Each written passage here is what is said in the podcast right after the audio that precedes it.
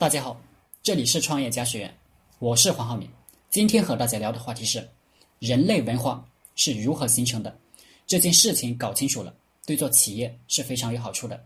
通过一个外国人对猴子的实验来说明，把五只猴子关在一个笼子里，上头有一串香蕉，实验人员装了一个自动装置，一旦侦测到有猴子要去拿香蕉，马上就会有水喷向笼子。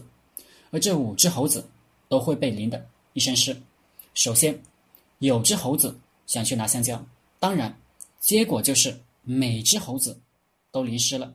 之后，每只猴子在几次尝试后发现莫不如此，于是猴子们达成一个共识：不要去拿香蕉，以避免被水喷到。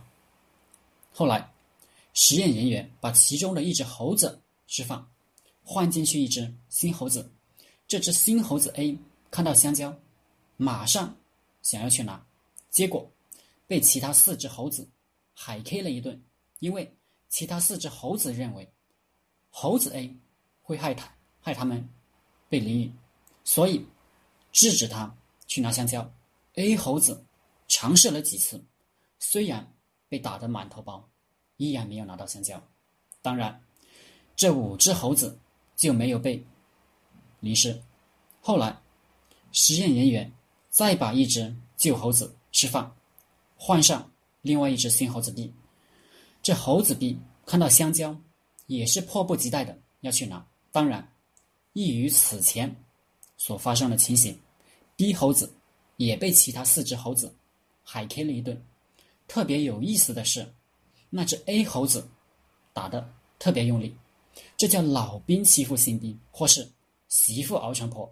因为自己被莫名其妙的欺负过，所以必须找到发泄的地方。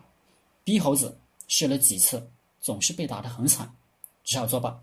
后来，慢慢的，一只一只的，所有的旧猴子都换成了新猴子了。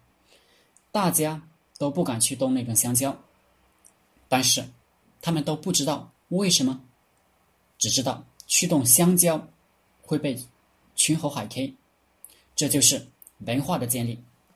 我们人类社会中的任何文化，基本上都是这样建立的。你不这样做，后果就很严重；你这样做了，就有奖励。大家都赞同你，无关对错。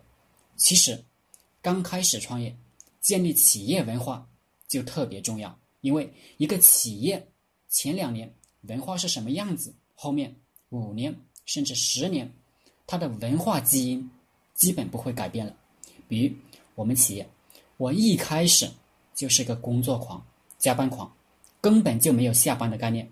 新来的员工只要待在我们公司的人，他不加班，就莫名其妙的受到一种无形的压力，他只好不断的加班了。又因为加班获得了额外的收入，然后我天天骂骂那些不加班的都是傻逼。有什么好玩的呢？赚到钱才是正事。然后他们也开始喜欢加班，然后跟着我一起骂不加班的都是傻逼。有什么好玩的呢？赚到钱才是正事。这就是企业文化的形成，无关对错，有用就行。好了，今天的课程就分享到这里，谢谢大家。大家可以加我的 QQ 微信。幺零三二八二四三四二，祝大家发财。